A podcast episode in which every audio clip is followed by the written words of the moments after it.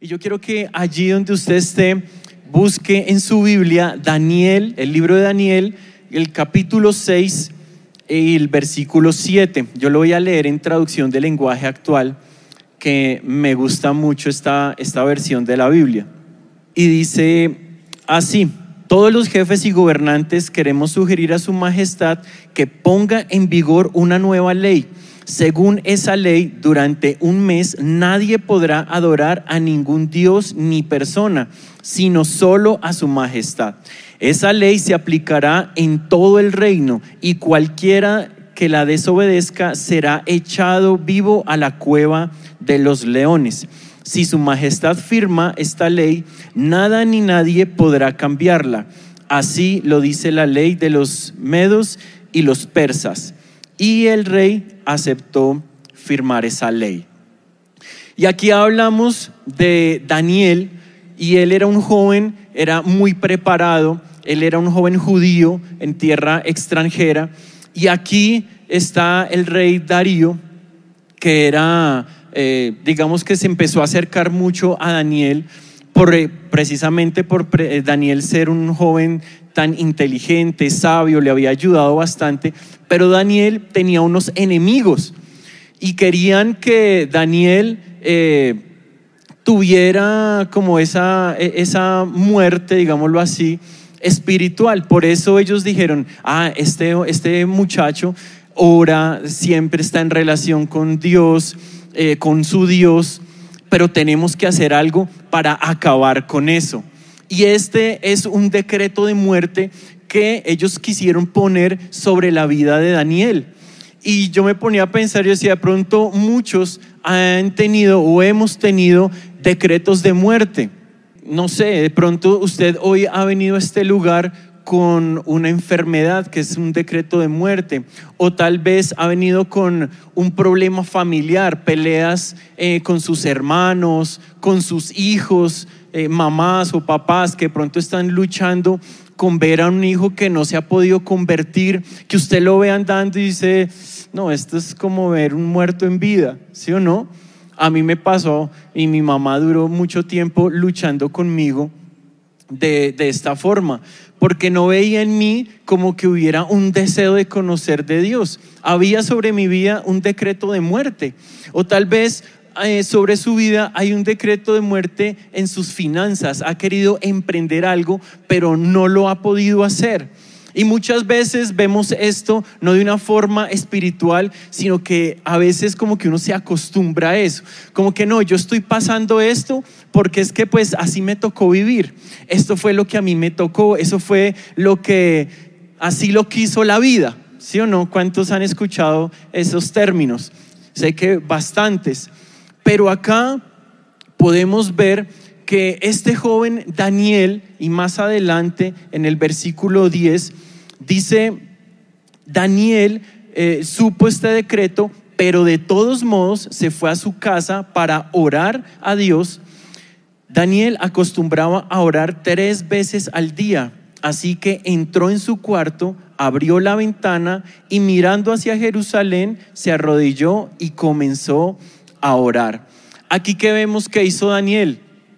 Él no se asustó, él no dijo, uy, no, hay ese decreto, me van a echar a la cueva de los leones, voy a morir, yo mejor dejo de orar, no, toca hacer caso porque pues toca eh, Dios, perdón, pero pues esto ya se sale de las manos, esto ya viene directamente del rey.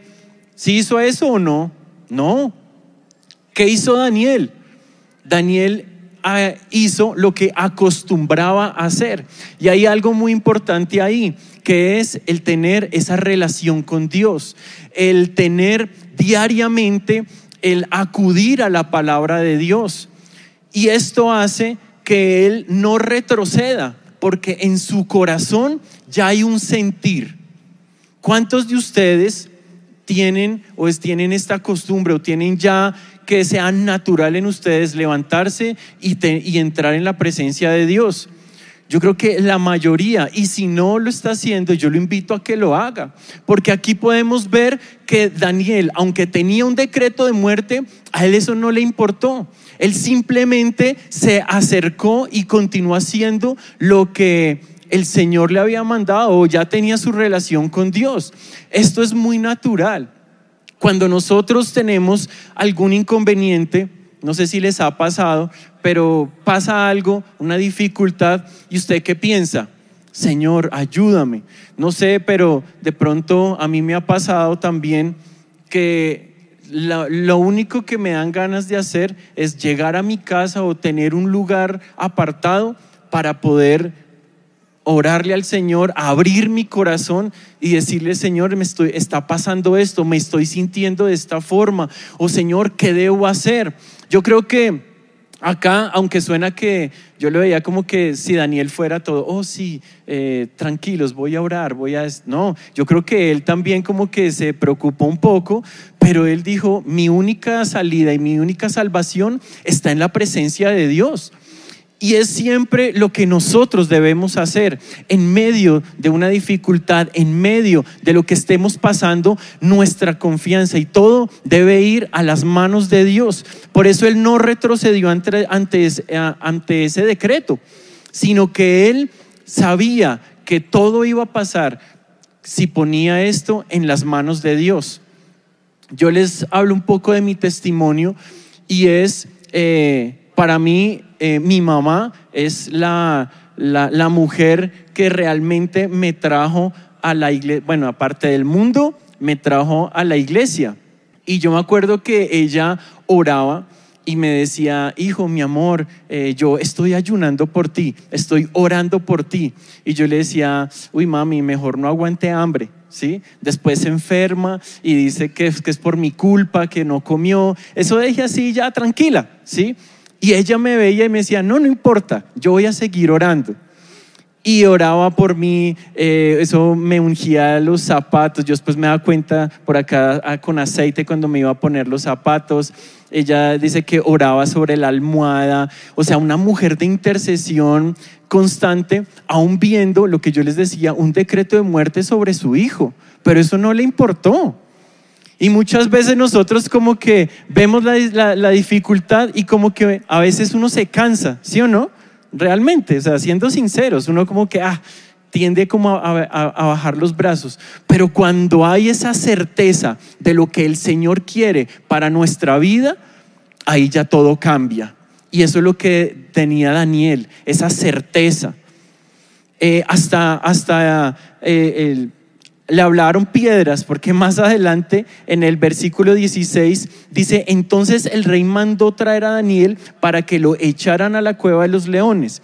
Pero antes de que lo echaran, el rey le dijo, Daniel, deseo que te salve el Dios a quien tú siempre has adorado. Y aquí yo es lo que le digo, hasta las piedras le hablaron a Daniel, porque una persona X, o sea, que adoraba a otros dioses, pero de todos modos, esa fue como un empujoncito, creo yo, que el mismo Dios usó para que Daniel pudiera tener esa confianza en Dios. Daniel tenía una promesa en su corazón y confiaba plenamente en Dios. Ahora es lo que yo veo ahora, años después de lo que tenía mi mamá en su corazón, una promesa.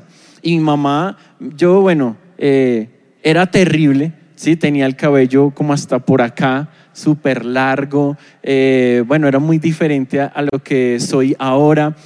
Viví cosas muy difíciles. Mi mamá me vio llegar a la casa realmente muy mal, pero ella siempre me decía, yo te voy a, es que tú vas a ser un pastor y tú vas a estar predicando en una tarima y, yo le, y, me decía, yo te voy a ver predicando en una tarima y vas a predicarle a muchas personas del amor de Dios, de lo que tú puedes, de lo que el Señor puede hacer en una vida.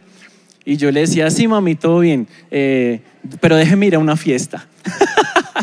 Entonces me decía, bueno, eh, ahí hacíamos algunos cruces eh, y siempre que yo salía oraba por mí y me decía, bueno, si, cuando yo llego a salir a una fiesta, me decía, ven y oro por ti. Entonces oraba y me decía, Señor, eh, te pido que se aburra en esa fiesta, que el trago le dé asco, que el cigarrillo lo aborrezca. En el nombre de Jesús, amén. Y yo, y mi mamá, no, pues. yo, bueno, aún así me iba. sabiendo lo que ella declaraba. Pero finalmente empezó a suceder eso. Durante un tiempo, no les digo que esa misma noche, al otro día ya amanecía y, uy, no, ya no quiero volver a una fiesta. No, no fue tan así, pero al, pasar los días, a pasar el tiempo, empecé a vivir algo en mi vida. Ese decreto de muerte que pronto el Señor había, había puesto sobre mi vida, esa muerte espiritual, empezaba a cobrar vida.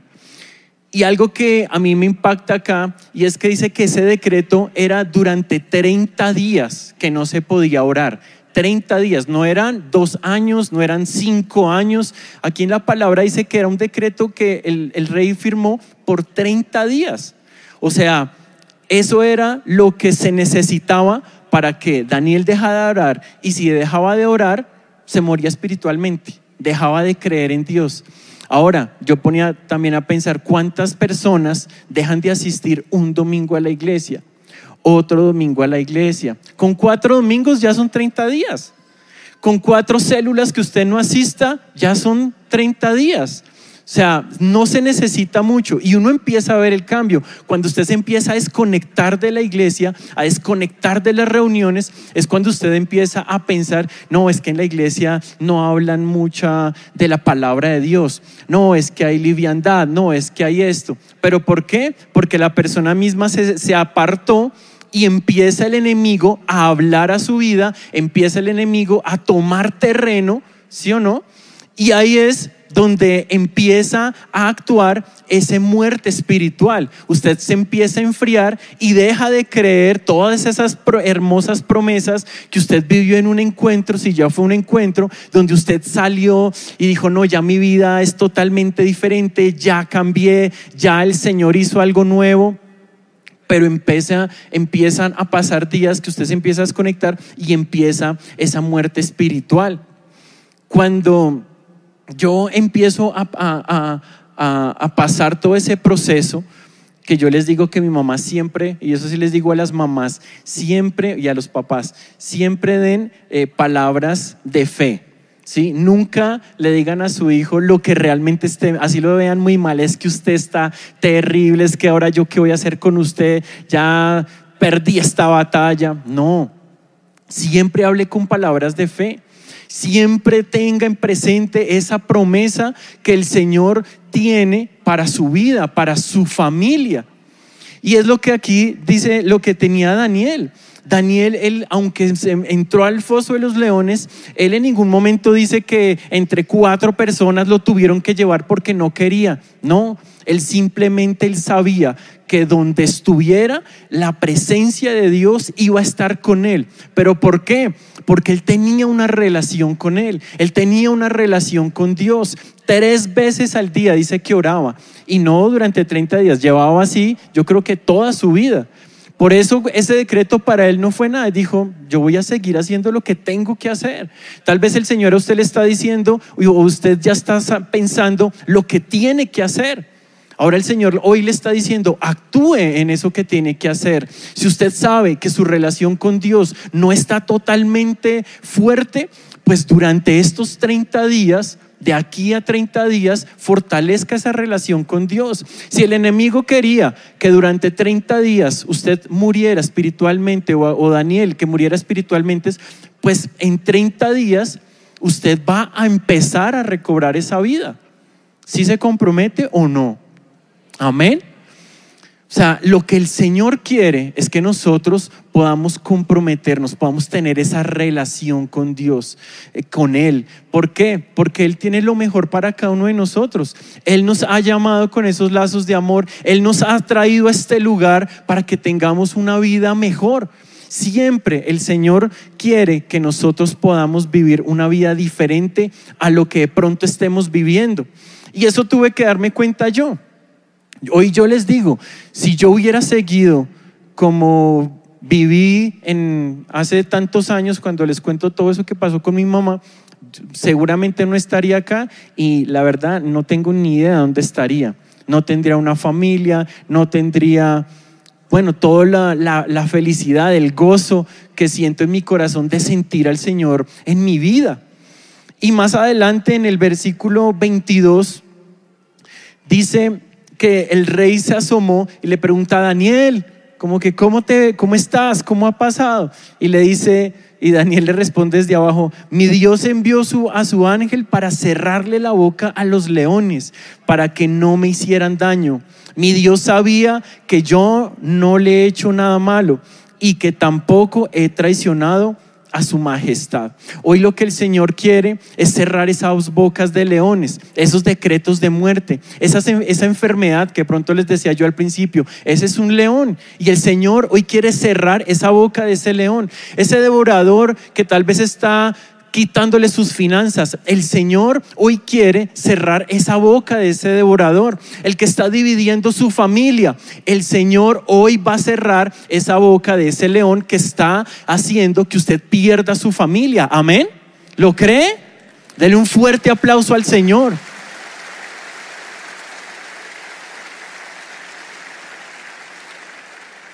¿Y qué es lo que el enemigo quiere?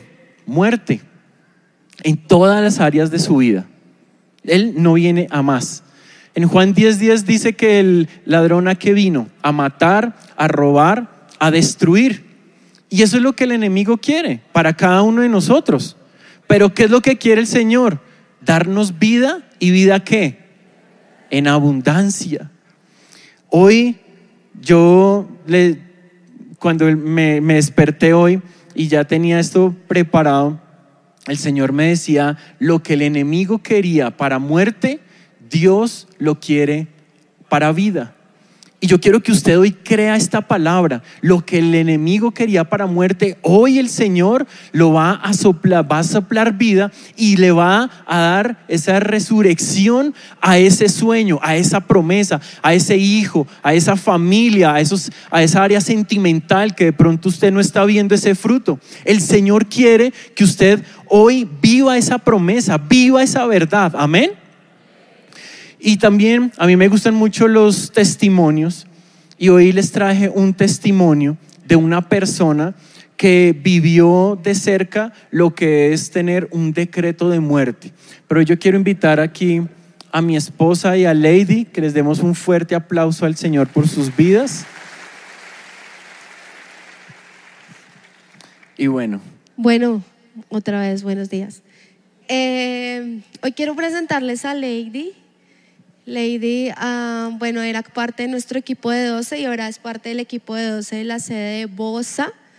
Eh, yo quiero que antes de que oremos podamos estar escuchando este testimonio porque sé que va a impactar su vida como ha impactado de pronto la de nosotros y ha sido un impacto también para muchas otras personas. Así que Lady, bienvenida.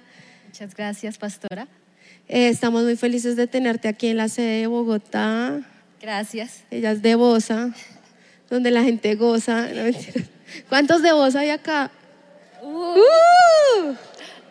Eh, yo quiero eh, pues presentarte, pero quiero contarles a todos eh, por qué te trajimos aquí. Nosotros sabemos que tu testimonio es un testimonio muy especial. Lady viene de un pueblito del Guamo Tolima. Del Guamo Tolima. ¿Cuántos tolimenses hay? ¿Cuántos son del Guamo Tolima? Ah. Eh, ¿Sí hay? ¿Sí hay del Guamo Tolima? ah, bien, compatriotas. Eh, pero la idea es que tú puedas contarles a ellos cómo fue tu nacimiento, de dónde tú, de dónde el Señor te trajo y cómo te ha puesto en este lugar para que puedas dar testimonio hoy de lo que Dios hizo contigo. Buenos días. Eh, como dice Ivonne, sí, yo vengo de, un pueblo, pero antes que nada les quiero contar un poco de cómo fue, eh, de la historia de mi mamá biológica. Mi mamita cuando tenía dos añitos de, de edad, ella le dio meningitis y esa enfermedad causó en ella un retraso mental. Fue tan fuerte que para ella eh, su cuerpo quedó totalmente paralizado. Ella le daban ataques, convulsionaba y se caía al piso.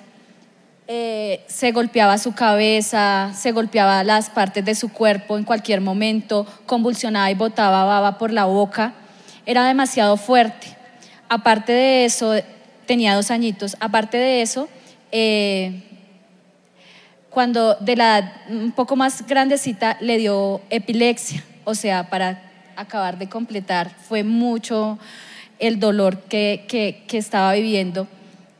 En el pueblo, como decimos, eh, éramos muy somos muy humildes.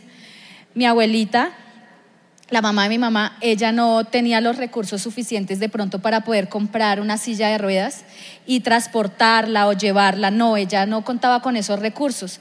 Mi mamá era la mayor, aparte de ella vinieron cuatro hijos más. Era eh, pues un poco difícil poder eh, subsistir. No, mi mamá nunca fue a estudiar porque no la podían llevar al colegio. Mi mamá, eh, ella naturalmente no podía hacer nada sola. Todo le tenían que hacer, le tenían que dar de comer porque la, ella no era capaz de coger la cuchara, de, comer. No, eh, tocaba llevarla al baño. En ese tiempo yo tengo 39 años, ella, imagínate cuando tenía más o menos a los, hace unos 50 años atrás no habían la facilidad de ahora que tenemos pañales desechables, que podemos contar con, con todas esas comodidades, no, ella vivía, pues estaba totalmente eh, expuesta a una situación bastante vulnerable. Mis abuelos la ayudaban mucho, pero ella estaba sufriendo, pues... Bueno, entonces como ven, la mamita de Lady tenía esta condición, pero ustedes se estarán preguntando, bueno, ¿y Lady cómo salió? ¿De dónde salió? Si la mamita tenía esta, esta situación. Eh, me contaba Lady que eh, la familia acogió unos niños eh, en la casa, que esos niños fueron creciendo y eh, tu mamá sufrió un abuso, una violación. Sí, mis, mis, abuelos, pues la, la forma de ellos subsistir era que tenían venta en la plaza de comidas.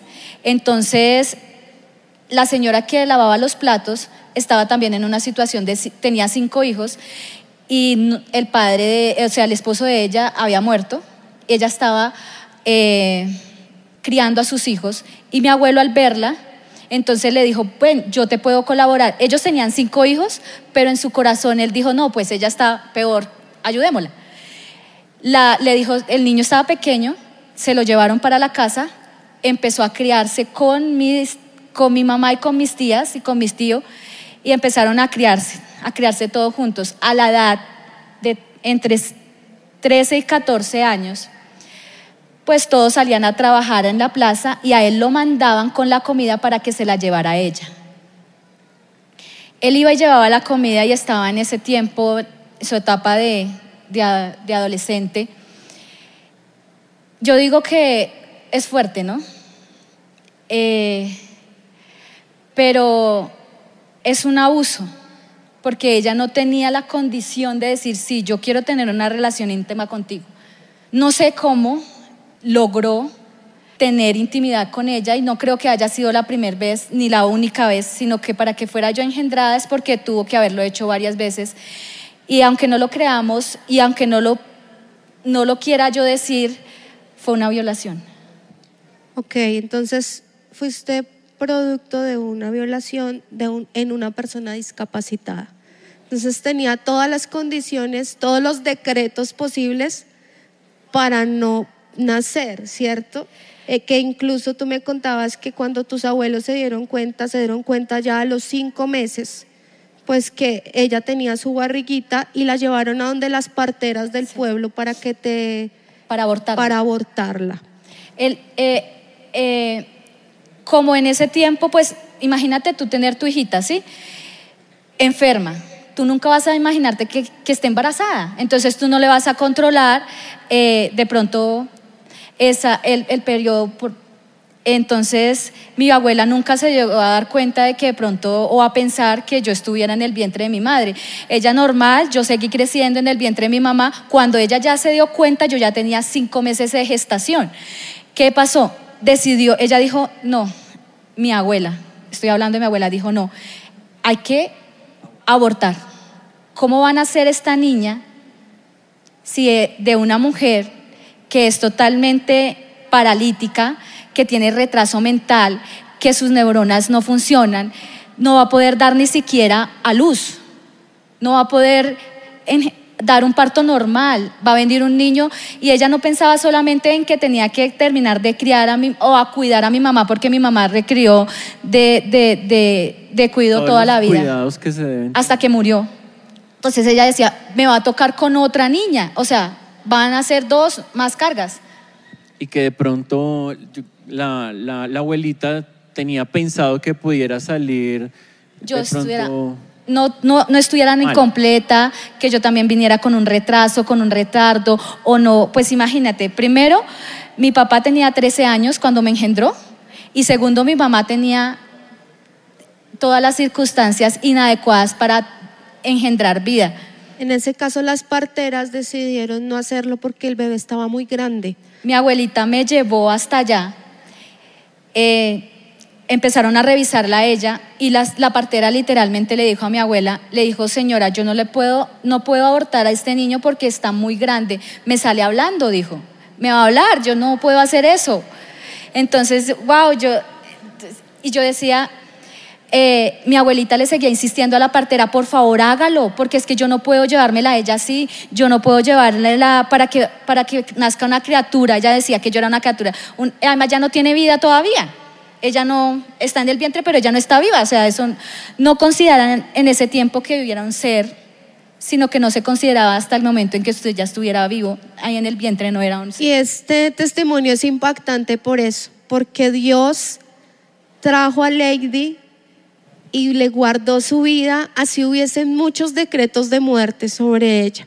Finalmente nació, se crió, la criaron sus tías, que ella le dice mamita a una de sus tías, y le enseñó lo que es la fe.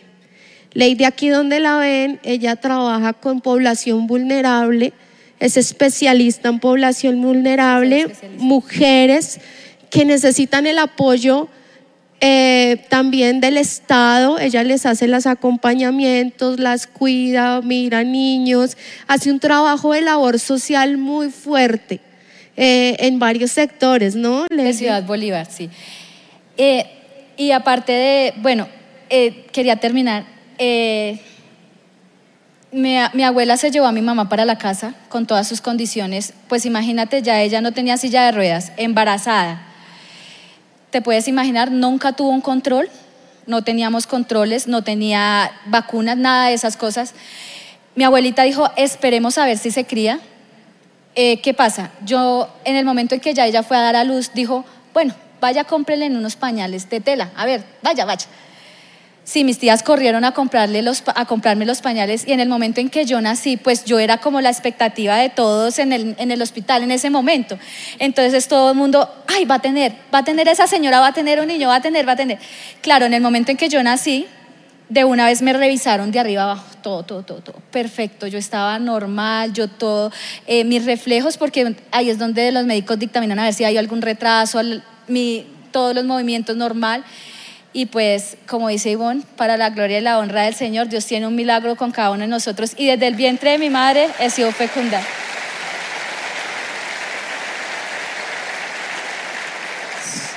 Sí, y hay algo también de lo que hablamos ahorita, de lo que precisamente cuando el enemigo quiere un, o, quiere para nosotros muerte, el Señor lo que quiere es vida y que la tenga en abundancia.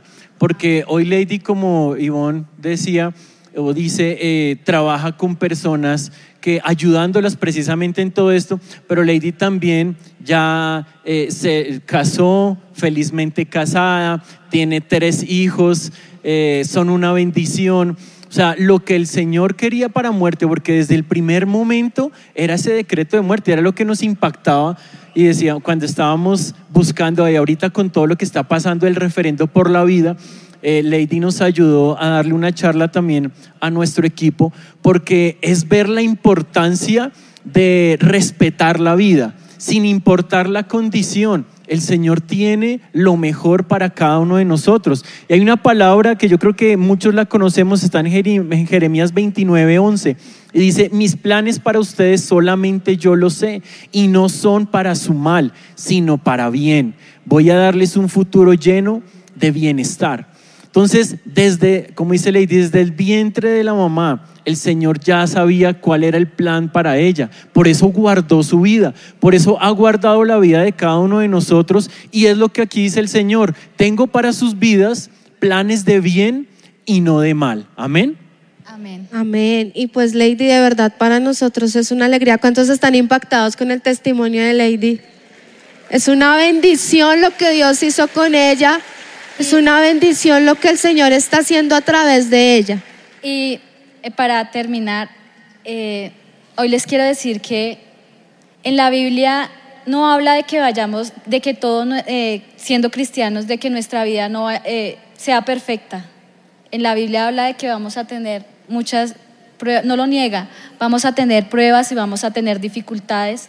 No sé cuál sea tu prueba, no sé cuál sea tu enfermedad, pero hoy les puedo decir, mi mamita y mis abuelos me criaron, pero en este momento están en la presencia del Señor, porque mi mamá conoció al Señor antes de morir, mis abuelos también, y aunque ella haya sufrido mucho aquí en la tierra, hoy está descansando en la presencia del Señor. Y hoy los motivo, si ustedes tienen pruebas, dificultades,